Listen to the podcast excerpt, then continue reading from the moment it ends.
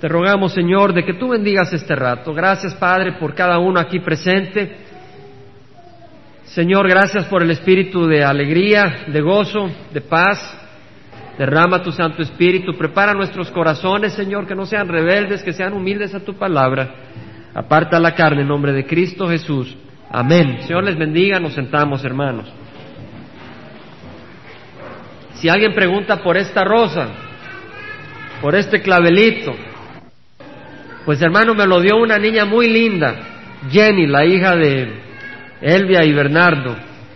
Y así son los niños, hermanos. Ahí fue, fue, a jugar y agarró una florcita y fue corriendo a traérmela. Así son los niños, hermanos. Y así debemos de ser con el Señor. Él no busca religión, Él busca un amor espontáneo. Ahora, el que no quiere a Jesucristo le trata de complacer con religión. Pero Él no quiere religión, Él quiere que lo conozcamos y le amemos. ¿Verdad? Que pongamos nuestra cabeza en el pecho de Jesucristo, como dice el apóstol Juan, para gozarnos con Él.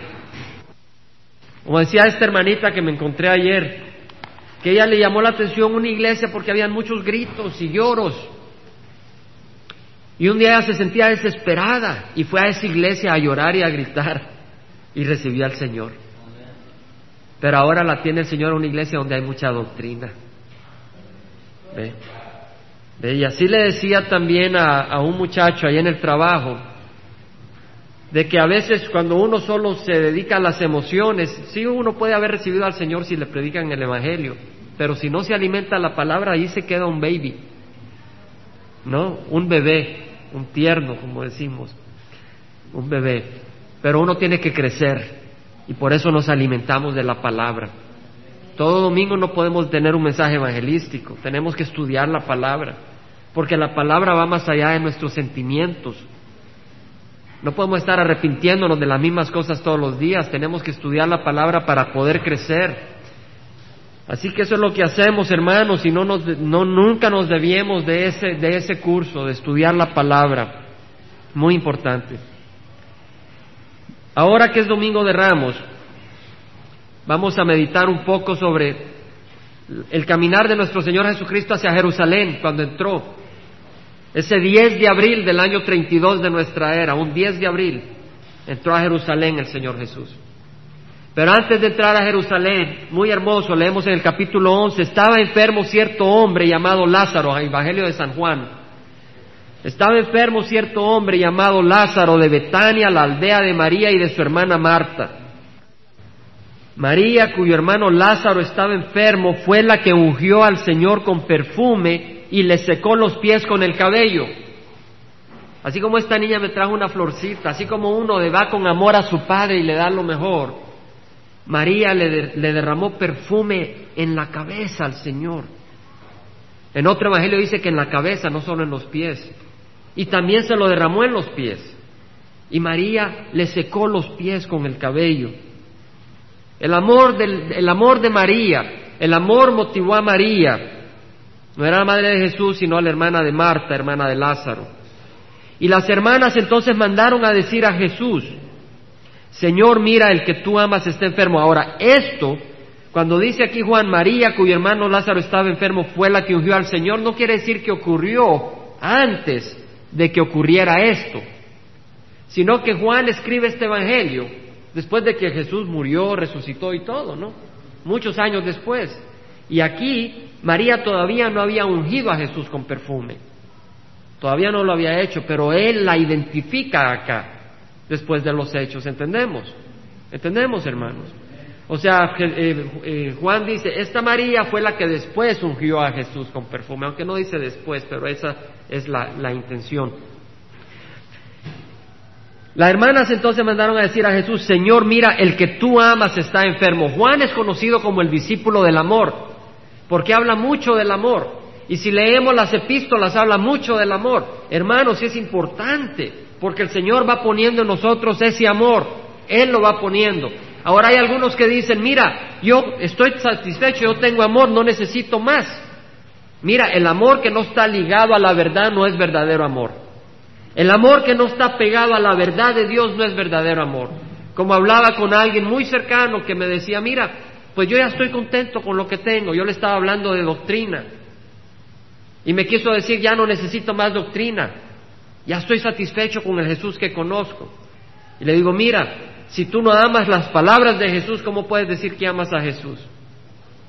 Porque sus palabras son las que están acá y las que nos dan la sabiduría y sus mandamientos. Ahora vemos que acá dice que al que tú amas está enfermo. María reconoce que Jesús amaba a Lázaro. Cuando Jesús lo oyó dijo, esta enfermedad no es para muerte, sino para la gloria de Dios, para que el Hijo de Dios sea glorificado por medio de ellas. Ahora veamos que dice esta enfermedad no era para muerte, pero Lázaro murió. Está diciendo de que después lo va a levantar, ¿cierto? Y a veces ocurre que el Señor nos permite pasar por ciertas circunstancias y dice, y Señor, la promesa, no entiendes que ya viene la promesa. Pon tu fe en el Señor. Esta enfermedad no es para muerte, sino para la gloria de Dios. El Señor te está probando para su gloria, para glorificar al Señor. Y tú dices, ah, no, pero así no vale. Si eres hijo de Dios, tú buscas la gloria del Señor. Y para eso estás en la tierra, para glorificar al Señor, para nada más no para perfeccionarte. El Señor un día te va a arrebatar al cielo y vas a ser perfeccionado. Pero ahora te tiene el Señor para llevar su evangelio, para mostrar su amor en ti ante otros, para transformarte y que el mundo vea lo que Él está haciendo por amor a ti. Ahora dice de que Jesús amaba a Marta, a su hermana y a Lázaro. Sigue hablando Juan del amor de Jesús y es muy importante, porque Juan luego, dice en la primera epístola de San Juan, este es su mandamiento, que creamos en el nombre del Hijo de Dios y que nos amemos como Él nos amó. El amor de Cristo. Por eso Juan hablaba de que nos amemos como Él nos amó, porque era un amor muy hermoso. Pablo dice en la epístola de los Efesios que Él dobla sus rodillas ante el Padre de nuestro Señor Jesucristo, cuyo nombre lo hereda toda familia en el cielo y en la tierra que Él dobla sus rodillas pidiendo al Señor para que estando cimentados y enraizados en amor podamos comprender la anchura, la longitud, la altura y la profundidad del amor de Cristo y comprender ese amor que sobrepasa el entendimiento para que seamos llenos de la plenitud de Dios. Y luego dice que Él es capaz y poderoso para dar mucho más de lo que podemos pedirle. Ese es el amor de Dios. Ese es el amor de Dios. No lo comprendemos, por eso Pablo oraba porque pudiéramos comprender. En segunda de Corintios leemos que el amor de Cristo nos apremia. Para los que quieran apuntar, porque sigo caminando, segunda de Corintios 5:14, el amor de Cristo nos apremia, habiendo entendido que uno murió por todos, por lo tanto todos hemos muerto. En otras palabras, Cristo murió por todos, y si Cristo murió por todos, nosotros nos debemos la vida a Él. Eso es lo que está diciendo por ese amor. Pero Pablo dice, el amor de Cristo nos apremia, nos empuja, nos dirige. ¿Qué te motiva en la vida? En el mundo no hay lugar para dos pasiones. Me acuerdo, decía un siervo que era el director del Moody Bible Institute, el doctor George Sweeting, allá en Colombia, South Carolina, Carolina del Sur, lo escuché. Nunca se me olvida el mensaje que dio. Estamos en la escuela bíblica. Y dice, en el mundo no hay espacio para dos pasiones. ¿Cuál es tu pasión? Nos retó, nos hizo meditar. ¿Cuál es tu pasión? ¿Es Cristo? ¿O qué? ¿O el ministerio? ¿O tu esposa? ¿O tu esposo? ¿O las cosas? ¿O la política? ¿O el trabajo? ¿O el negocio? Tengamos cuidado. El, día de ayer estuve compartiendo pero pasó cierta circunstancia que el Señor tuvo a propósito, de manera que salió un hombre dueño de negocio. Y me dice este hombre, ¿qué, está haciendo acá? Pues, estoy compartiendo el Evangelio con los hispanos. Él era dueño de ese negocio y se preocupó. Oh, yo soy cristiano, me dice. Sí, le digo. Y empezamos a platicar. Me dice, sí, el Señor me dio este negocito. Y te, te congregas, le digo. Interesante que le haga estas preguntas, hermanos, somos siervos del Señor. Y cuando hoy fui, fui vacío, sabiendo que en mí no hay nada. Y cuando ayer fui, fui vacío, temeroso de Dios, afligido, porque sé que en mí no hay nada. Pero el Señor honra a sus hijos. Honra a su Hijo Jesucristo. Y si tú amas a Jesús, Él va a honrar tu esfuerzo. no va a despreciar tu esfuerzo. Y le pregunto, ¿y te congregas? No, no tengo tiempo. Caramba, le digo. Eres cristiano y no tienes tiempo para estudiar y congregarte. No me dice, porque la verdad es que ahora el negocio ha crecido tanto que trabajo 13 horas diarias, de lunes a lunes. Le digo, caramba, le digo, o sea, de que el Señor te da un regalo y abrazaste el regalo y te olvidaste del Señor del regalo. Y empezamos a platicar, me empezó a hablar de los malos profetas y de los falsos maestros como excusa para no ir a la iglesia. Le digo, ¿sabes? Los lunes en Costa Mesa, porque el domingo trabajas duro, el lunes en Costa Mesa ahí está llegando Greg Laurie, una gran enseñanza, muy hermoso, ve. Ah, pero, mira, dice la Biblia, no dejemos de congregarnos, en Hebreos. Pero él quería arguir, en otras palabras, no hay arrepentimiento. Su pasión ahora es el negocio, no es Cristo Jesús. La pasión es Jesucristo, esa debe ser nuestra pasión, no hay espacio para dos pasiones. Ahora dice la palabra de que cuando yo, pues que Lázaro estaba enfermo, entonces se quedó dos días más en el lugar donde estaba. Hermanos, no tiene lógica. Ahí están los discípulos. Lázaro está enfermo y él en vez de ir, en vez de orar para que se sane, como ha hecho en el pasado, paró por otros, se queda dos días más. La gente pudiera decir, ¿qué le está pasando? ¿Qué pasa con el Señor? El Señor tiene su propósito. Luego, después de esto, dijo a sus discípulos, vamos de nuevo a Judea. Hermanos, el Evangelio es tan hermoso. Cada vez que lo leemos, el Señor nos revela algo más. Cada vez que lo estudiamos, nos enseña algo más. Y dice acá que, que, entonces los discípulos le dijeron, Rabí, hace poco que los judíos procuraban apedrearte y vas otra vez allá. O sea que los judíos lo querían matar a apedradas. Pero Jesús decía la Biblia y dice en Salmos y en otros versículos que él tenía que ser crucificado. Así que él no iba a morir apedreado. Él se podía haber afligido. Si voy ahora me apedrean y no se cumple la profecía del Padre se podía haber afligido, pero él sabe que todo está en control y lo único que buscaba era hacer la voluntad del Padre. Y no tenía miedo. Jesús respondió, no hay doce horas en el día. Si alguien anda de día no tropieza porque ve la luz de este mundo, pero si alguno anda de noche tropieza porque la luz no está en él. Lo que está queriendo decir aquí el Señor es, mira, yo sé que si voy me pueden apedrear, pero el asunto no es si me apedrean o si no me apedrean. El asunto es, estoy caminando bajo la luz de Dios o bajo la oscuridad. Y él dice, estoy caminando bajo la luz de Dios, así como en el día hay luz doce horas, y si camino bajo la luz no me tropiezo. De la misma manera estoy caminando bajo la luz del Padre. Entonces yo puedo ir a Jerusalén y no me van a apedrear. Eso es lo que está diciendo. ¿Entendemos, hermanos? Y eso nos dice el Señor a nosotros. Vas a ir a compartir, Mira primero si es la voluntad del Señor.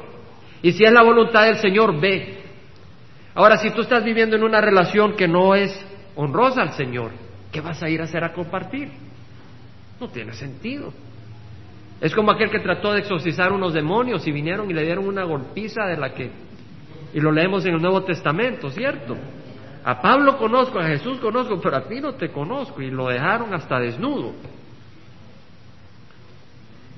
Dijo esto y después de esto añadió, nuestro amigo Lázaro se ha dormido, voy a despertarlo. Hermanos, aquí dice Jesús, nuestro amigo Lázaro. Amén. Acá dice nuestro amigo Adrián. Los discípulos entonces le dijeron, Señor, si se ha dormido se recuperará. En otras palabras, si estaba enfermo y se durmió es buen síntoma. Quiere decir que ya se le ya sudó a la calentura. Pero Jesús había hablado de la muerte de Lázaro, mas ellos creyeron que hablaba literalmente del sueño. Muchas veces nosotros no entendemos porque queremos entender con la mente y no con el espíritu. Entonces, Jesús por eso les dijo claramente, Lázaro ha muerto y por causa de vosotros me alegro de no haber estado ahí para que creáis, pero vamos a donde está Él. En otras palabras, Él sabía que estaba muerto y se lo decía para que supiera de que no lo iba a tomar por sorpresa. Tomás, llamado el Dídimo, dijo entonces a sus condiscípulos, Dídimo quiere decir gemelo, vamos nosotros también para morir con él. Hermanos, mucha gente dice, Tomás era el, el incrédulo. ¿Quién más incrédulo que nosotros, hermanos? Muchos, ¿cierto? Aquí vemos a Tomás diciendo, voy a morir por mi Señor. corazón por el Señor. Llegó pues Jesús y halló que ya había hacía cuatro días que estaba en el sepulcro. Betania estaba cerca de Jerusalén como a tres kilómetros y muchos de los judíos habían venido a casa de Marta y María para consolarlas por la muerte de su hermano. Lázaro estaba muerto, llevaba cuatro días muerto. Ya es día. Después de cuatro días uno tiene que ver. Aún ahora yo sé que... Ahora veamos entonces. Marta cuando oyó que Jesús venía, versículo 20, fue a su encuentro pero María se quedó sentada en la casa. María muy triste, triste que no había llegado el Señor, desconsolada. Pero Marta fue corriendo. Marta era la mujer de acción. María era la mujer de meditación, a la par de Jesús. Así en el reino de los cielos, en la iglesia hay distintos tipos. Hay personas introvertidas, calladas, y hay personas extrovertidas. Hay espacio para todos en el reino de los cielos. Y Marta dijo a Jesús, Señor, si hubieras estado aquí, mi hermano no habría muerto. En otras palabras, si tú hubieras estado acá, no hubiera muerto. Pero veamos, hermanos, aún ahora yo sé que todo lo que pidas a Dios, Dios te lo concederá. En otras palabras, Marta está diciendo, aunque no se lo dice claramente, tú lo puedes resucitar. Eso es lo que le está diciendo. Si nos ponemos a pensar, porque le dice, si hubieras estado aquí, mi hermano no habría muerto, aún ahora yo sé que todo lo que pidas a Dios, Dios te lo concederá. Está hablando eso en ese contexto. Ella reconoce que Cristo pudiera haber resucitado a Lázaro. Jesús le dice, tu hermano resucitará. Nosotros sabemos que Jesús puede hacer todo, pero muchas veces no sabemos si lo va a hacer, ¿cierto? Sabemos que Jesús nos puede sanar, pero no sabemos si nos va a sanar. Jesús le dice, tu hermano resucitará y Marta lo recibe como quien dice, o se refiere a que resucitará algún día, ¿verdad? En todo caso, Marta le contestó, yo sé que resucitará en la resurrección en el día final, pero yo quiero que resucite ya. ¿Entendemos? No dice eso, pero eso es lo que su corazón clama. Jesús le dijo, yo soy la resurrección y la vida. Cuando hay una necesidad, Cristo aprovecha la necesidad para enseñarnos una verdad espiritual. Y muchos de nosotros en nuestra necesidad del alma, cuando clamamos por una situación, Cristo viene y nos da una verdad que nos libera del infierno y nos da vida eterna. Y dice acá de que Jesús le dijo, yo soy la resurrección y la vida, el que cree en mí, aunque muera, vivirá. Le está hablando de que el que cree en Cristo, está diciendo que Cristo es la, la base central de nuestra fe y el que cree en Él, aunque muera, vivirá. O sea que si mueres, en tu cuerpo vivirás. Y todo el que vive y cree en mí no morirá jamás. El que vive, tú no puedes decir creo en Jesucristo y vivir en el pecado. Tú no puedes decir yo creo en Jesucristo y vivir en el mundo. ¿Entendemos? Dice, el que vive y cree en mí no morirá jamás. En otras palabras, no morirás. Jesucristo está enseñando aquí una verdad eterna, que, tiene, que no tiene nada que ver con Lázaro, tiene que ver con la muerte y la vida, para que nosotros no tengamos miedo a la muerte. Es un descanso para el cuerpo y para el alma un regocijo de encontrarse con el Señor. Ahora dice Jesús, ella le dijo, sí Señor, yo he creído que tú eres el Cristo, el Hijo de Dios, el que viene al mundo. O sea que Marta sabía que Jesús era el Mesías, pero no había experimentado toda la plenitud de esa presencia del Señor. Y muchos de nosotros, todos venimos y recibimos a Cristo, pero poco a poco vamos experimentando el poder del Señor, el amor del Señor, la presencia del Señor en nuestras vidas. Poco a poco, no es de un solo. Vamos creciendo en, nuestra, en nuestro conocimiento del Señor. Es como cuando alguien se casa. Recién casado conoce muy poco a su esposa, poco a poco la va conociendo más. ¿Entendemos? Habiendo dicho esto, se fue y llamó a su hermana María, diciéndole en secreto, el maestro está aquí y te llama. Tan pronto como ella lo oyó, se levantó rápidamente y fue hacia él. María esperó, cuando ya lo llamó Jesús, ella fue. Me llama el maestro. Y fue corriendo. Jesús aún no había entrado en la aldea, sino que todavía estaba en el lugar donde Marta le había encontrado. Entonces los judíos que estaban con ella en la casa consolándola, cuando vieron que María se levantó de prisa y salió, la siguieron suponiendo que iba al sepulcro a llorar ahí. Cuando María llegó a donde estaba Jesús, al verle se arrojó entonces a sus pies diciéndole, Señor, si hubieras estado aquí mi hermano no habría muerto. Y cuando Jesús la vio llorando y a los judíos que vinieron con ella llorando también, se conmovió profundamente en el espíritu y se entristeció. Jesús se conmovió. Jesús tuvo compasión. Compasión de ver el dolor que había en María. compasión de ver el dolor que había en Marta.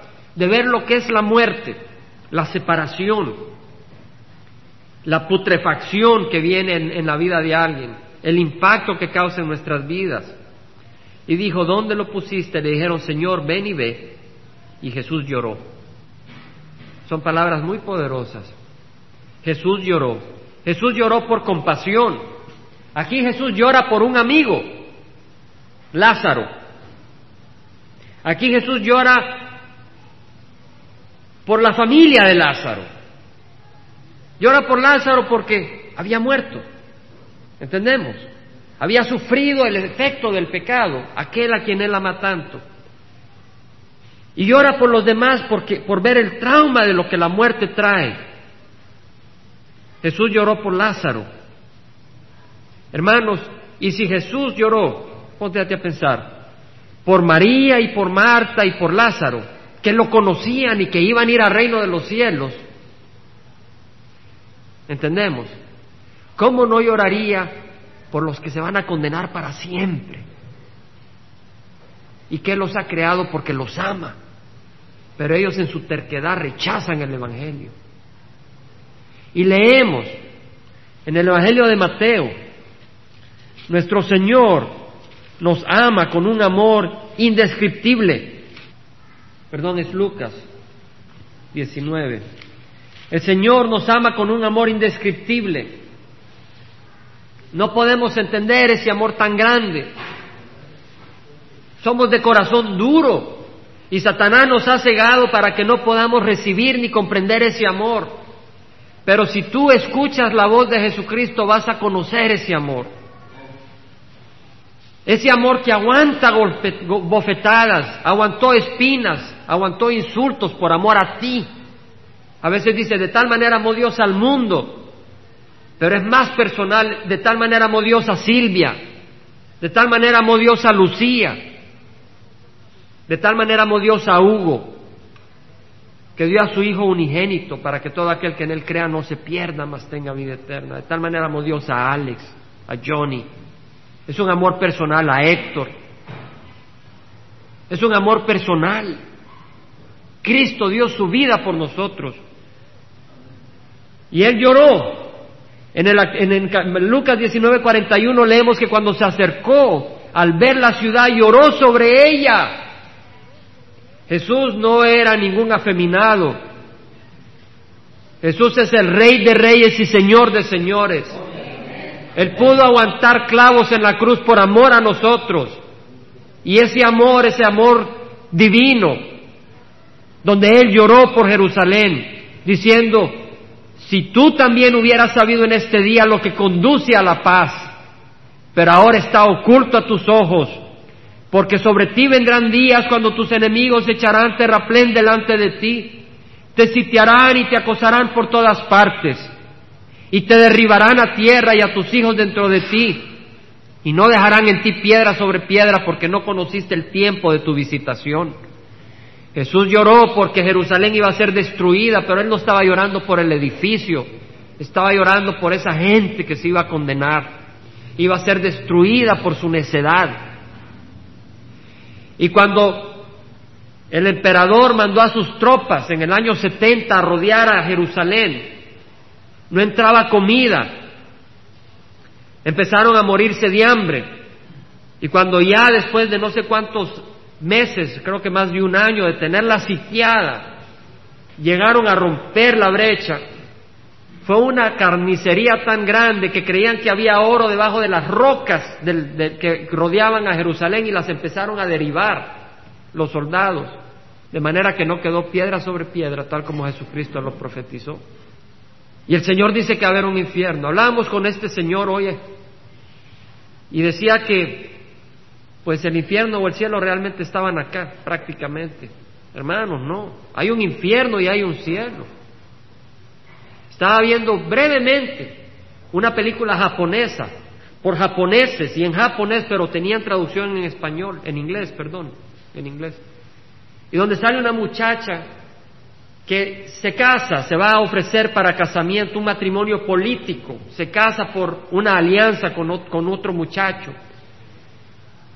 Y este muchacho vivía deprimido y sufriendo, no vi más que cinco minutos, pero ahí hubiera visto toda la película si hubiera tenido el tiempo, pero preferí pasarlo con mi esposa y mis hijos un rato. Pero esta muchacha le, cuenta el hermano del que, se iba, del que se iba a casar con ella, mira, le dice, no solo es un matrimonio político donde te casas con este mi hermano para esta situación, pero te quiero decir de que él está muy atormentado. Y ella le dice, sabes, un hombre que es atormentado es un hombre que sabe escuchar, un hombre humilde. Y además considéralo, considera, considéralo bendecido porque si es atormentado quiere decir que está pasando su infierno acá y ya no lo va a pasar allá. Porque el infierno acá es temporal, pero el infierno cuando uno se muere es para siempre. Interesante que esta cultura habla de que hay un infierno para siempre. Donde falló es de que aunque tú sufras un infierno acá, no por eso vas a dejar de sufrirlo allá si no recibes a Cristo Jesús. Y qué terrible es sufrir un infierno acá y un infierno allá. Y es una bendición a los que el Señor nos ha abierto los ojos que tenemos a Cristo Jesús y nos libera del infierno de allá y nos libera del infierno de acá. Porque Cristo nos da su paz. La paz os dejo, mi paz os doy, no la doy como la da el mundo. El Señor nos ha dado su paz. Y si no la tenemos es porque nos ha engañado Satanás, porque Él nos la ha dado. Y lo único que tenemos que hacer es recibirla. Es una paz que es distinta a la del mundo. La paz del mundo depende de las circunstancias. La paz de Cristo es paz aún dentro de las tribulaciones. Y tenemos paz y gozo en el corazón. Seguimos, hermanos. Versículo 30. Fue pues Jesús, pues Jesús aún no había entrado en la aldea, sino que todavía estaba en el lugar donde Marta la había encontrado. Entonces los judíos que estaban con ella en la casa consolándola, cuando vieron que María se levantó de prisa y, salió, le siguieron. Cuando María llegó a donde estaba Jesús, al verle, se arrojó entonces a sus pies. Ya leímos eso. Y cuando Jesús la vio llorando y los judíos, y vimos que Jesús lloró, todo eso lo hemos leído. Pero los judíos decían en versículo 36, mirad cómo lo amaba. Vemos cómo Juan tomaba nota del amor de Jesucristo. Debemos de tomar nota de eso, hermanos, del amor de Jesucristo. Pero algunos de ellos dijeron, no podía este que abrió los ojos del ciego haber evitado también que Lázaro muriera. Siempre hay gente criticando. Siempre hay gente criticando, hermanos, que no seamos críticos, sino que seamos animadores. Versículo 38, entonces Jesús de nuevo profundamente conmovido en su interior fue al sepulcro, era una cueva y tenía una piedra puesta sobre ella. Jesús dijo, quita la piedra. Marta, hermana del que había muerto, le dijo, Señor, ya yede, porque hace cuatro días que murió. Jesús le dijo, no te dije que si crees verás la gloria de Dios. Si crees, si tú no crees, no vas a ver la gloria de Dios. Si tú llamas a Dios mentiroso y escuchas su palabra y la desprecias, no vas a ver la gloria de Dios. Entonces quitaron la piedra, Jesús alzó los ojos a lo alto y dijo, Padre, te doy gracias porque me has oído. El Padre siempre oye a Jesucristo y Él está a la derecha del Padre intercediendo por nosotros. Si tú le has recibido, Él está a la derecha del Padre intercediendo. Yo sabía que siempre me oyes, pero lo dije por causa de la multitud que me rodea para que crean que tú me has enviado. Habiendo dicho esto, gritó con fuerte voz. A veces presentan a Jesús como alguien débil. Jesús tenía poder, Lázaro, ven fuera. Y el que había muerto salió, los pies y las manos atadas con vendas y el rostro envuelto en un sudario. Jesús le dijo, desatadlo y dejadlo ir. Hermanos, aquí habemos muchos que hemos sido rescatados de muchos problemas, algunos de drogas, otros de otro tipo de problemas. ¿Cierto? El Señor es poderoso, pero todos los que hemos recibido a Cristo hemos sido desatados de las manos de Satanás, de las manos de Satanás de las garras de Satanás. Así que vemos, hermanos, aquí está Jesús que fue a Betania y ahí estuvo en la casa de Lázaro, de Marta y de María. Y después de eso se fue a una ciudad conocida con el nombre de Efraín, cerca del desierto, a pasar unos días porque los sacerdotes, cuando se dieron cuenta que Lázaro había resucitado, dijeron, hay que matar a Jesucristo, hay que matar a este hombre.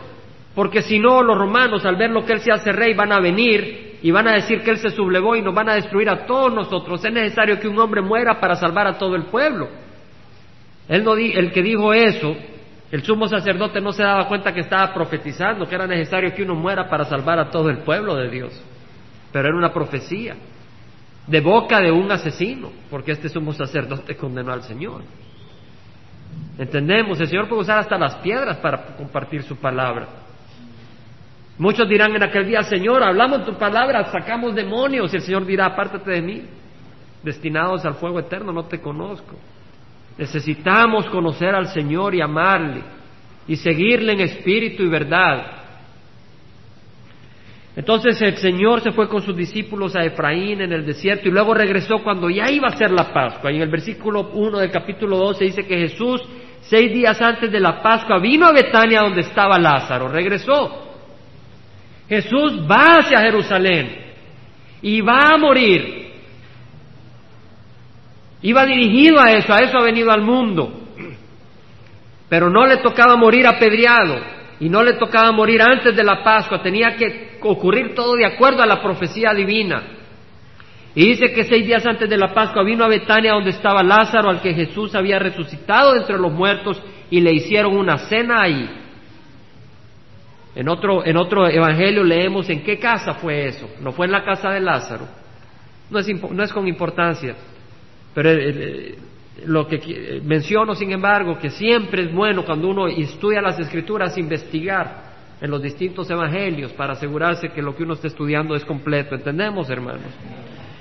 Dice que le hicieron una cena ahí, Marta servía, pero Lázaro era uno de los que estaban a la mesa con él. Entonces María tomando una libra de perfume de nardo puro que costaba mucho, ungió los pies de Jesús y se los secó con los cabellos y la casa se llenó con la fragancia del perfume.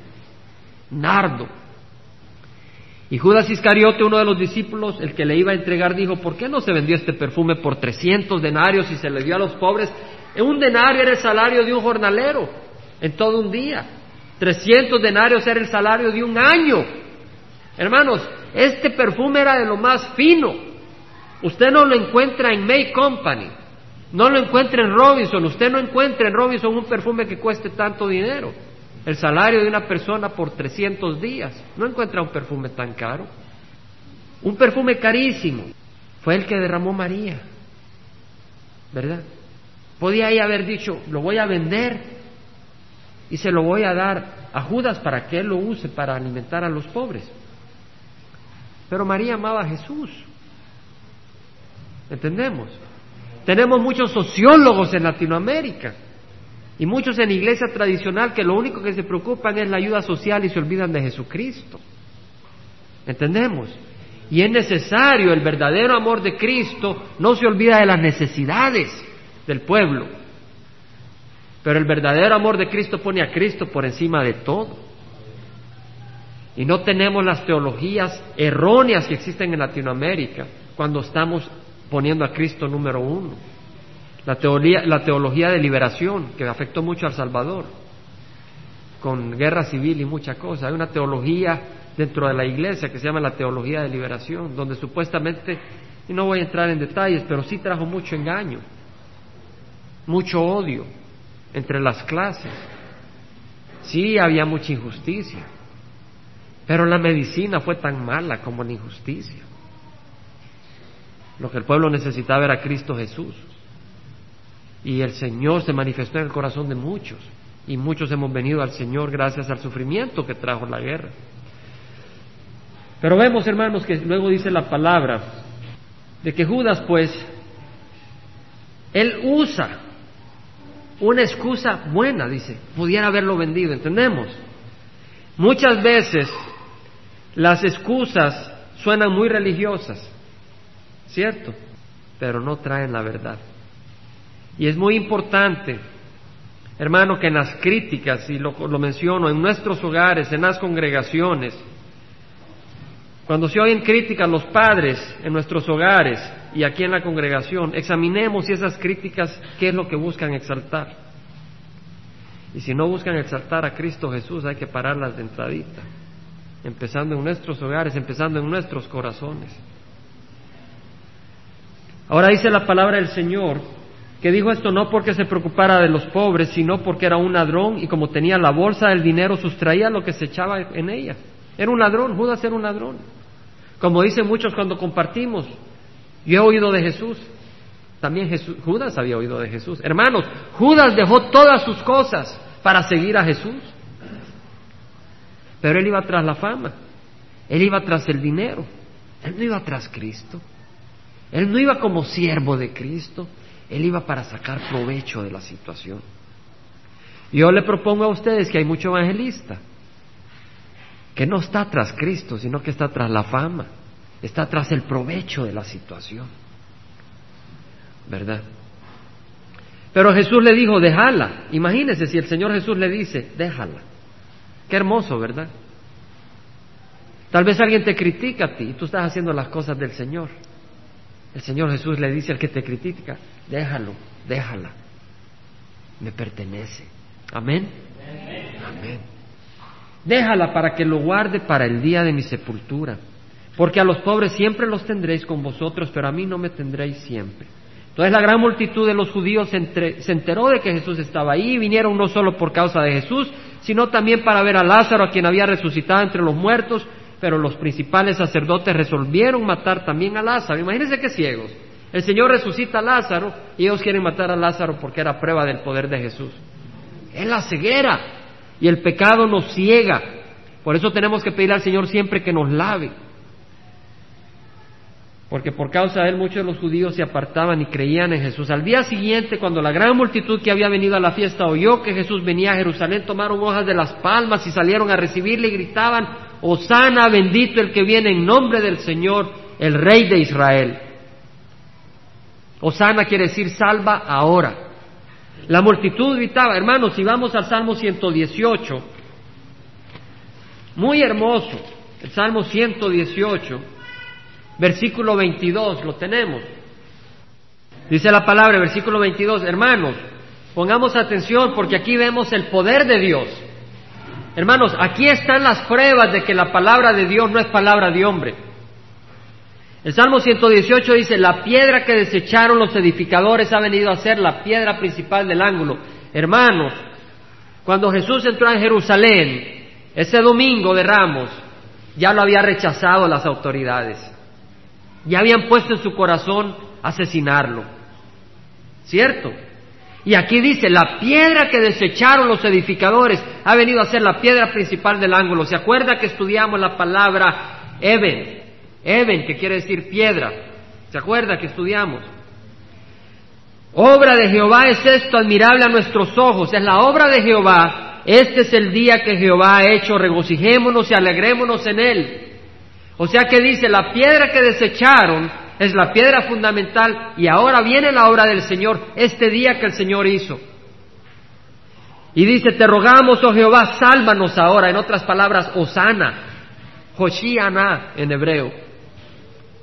Te rogamos, oh Jehová, prospéranos ahora, hermanos, habían rechazado esta piedra y tenía que ocurrir para que lo crucificaran y así pudiera salvarnos. ¿Entendemos, hermanos? Hermano, si usted no sabe de que Cristo muere, el que lee esto no se da cuenta cómo están unidas estas frases. Porque dice, la piedra que desecharon ha venido a ser la piedra del ángulo. Y luego dice, te rogamos, oh Jehová, sálvanos. Eso tiene una lógica. No nos podía salvar Jehová si Cristo no moría en la cruz.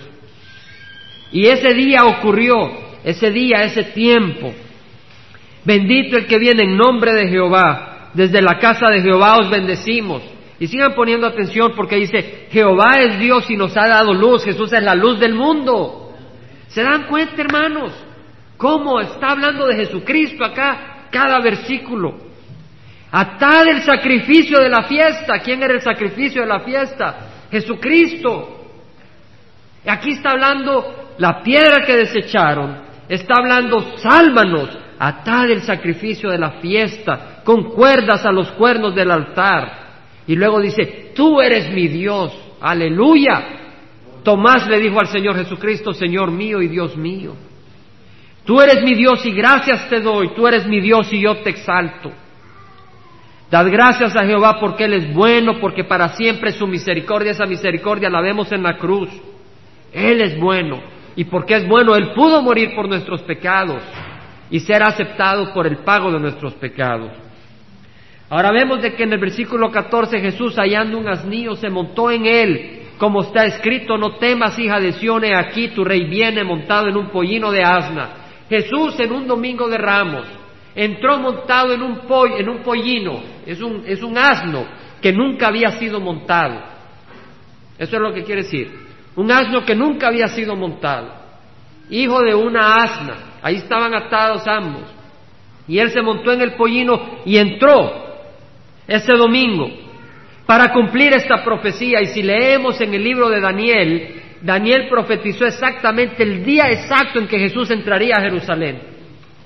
Y no tenemos el tiempo ahora de hacer el cálculo, pero fue el 10 de abril y fue el 22 de marzo del año 445 antes de Jesucristo que se dio el edicto para construir Jerusalén. Y Daniel indicó que de la fecha del edicto a cuando el Mesías entrara a Jerusalén, iban a ser 69 semanas de años, o sea, 69 veces 7 años.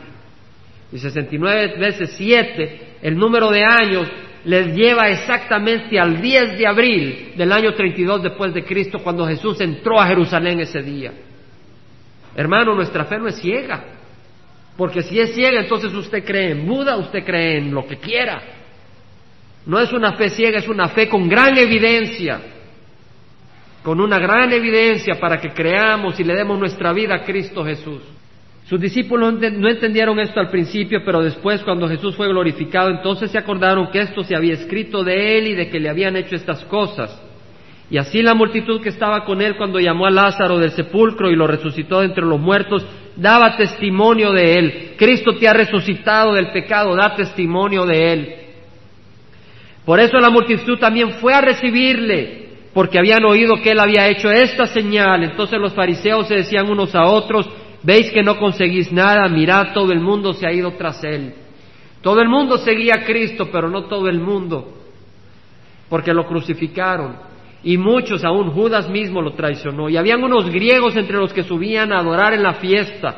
Estos pues fueron a Felipe. Jesús había venido para las ovejas perdidas de Israel. Pero aquí vemos a griegos, judíos, que habían subido a adorar y fueron a Felipe. Felipe es un nombre griego. Aunque Felipe era judío, tenía un nombre griego. Y vemos que él era de Bethsaida, de Galilea, y le rogaban diciendo, Señor, queremos ver a Jesús. ¿Quieres ver a Jesús? Cada día más y más.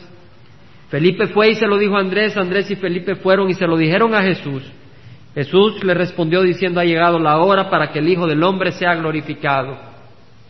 Ha llegado la hora para que el Hijo del Hombre sea glorificado. Y en el versículo 24 dice, en verdad, en verdad os digo que si el grano de trigo no cae en tierra y muere, queda él solo, pero si muere produce mucho fruto. Pon atención, los griegos vinieron a decir, queremos ver a Jesús, hemos oído de sus milagros, hemos oído de su poder, y el Señor dice, he venido a morir. Hemos oído de su grandeza, y el Señor dice, mi grandeza está en la cruz. Ahí verás mi grandeza. Porque si yo hago milagros, eso no te salva del infierno. Lo único que te puede salvar del infierno es mi muerte en la cruz, dice Jesús. Por eso dice acá que si el grano de trigo no cae en tierra y muere, queda él solo, pero si muere, produce mucho fruto. El que ama su vida la pierde, y el que aborrece su vida en este mundo la conservará para vida eterna. Tienes que despreciar tu vida si quieres tener vida eterna. No hay otra. Y tú cuando recibiste a Cristo Jesús, le diste el corazón. Pero el Señor acá dice, tienes que aborrecer tu vida. Odiarte no. Aborrecer quiere decir, pones a Cristo por encima de uno. Si alguno me sirve, que me siga. Y donde yo estoy, ahí también estará mi servidor. Si alguno me sirve, el Padre le honrará. Entendamos, hermanos, que el Señor vino para darnos vida en abundancia. Entonces, cuando el Señor nos está diciendo, aborrece tu vida, quiere decir, deja de ser el rey de tu vida y deja que yo reine en tu vida. Entonces vas a tener vida abundante y entonces vas a tener vida eterna. Padre Santo, te damos gracias. Te damos gracias por tu palabra tan hermosa, Señor. Te damos gracias que nos das vida eterna. Te damos gracias que nos das esperanza. Te damos gracias de que no nos has abandonado, Señor. Te damos gracias que tienes misericordia de nosotros. Y ahora te ruego, Señor, que nos sigas alimentando con tu palabra, sigas transformando nuestros corazones y entendiendo de que nuestra vida, si es nuestra, hiede, pero si es la vida que tú nos das, es hermosa. Haznos conocer más y más la abundancia de tu amor. Haznos conocer más y más ese gozo, para que como Tomás digamos, vayamos con Él a morir con Él, tal como Tomás, que también dijo, Señor mío y Dios mío, que seas nuestro Señor, para que digamos como Pablo, el amor de Cristo me motiva, me apremia, me mueve, me empuja. Señor, toca a cada uno aquí presente, a nuestras familias, a cada uno de esta congregación, Señor. Manifiéstate con poder, Señor. No permitas que haya desánimo, pero permite que haya fortaleza, valentía y compromiso y entrega contigo. Te lo pedimos en nombre de Cristo Jesús. Amén. Señor les bendiga, hermanos.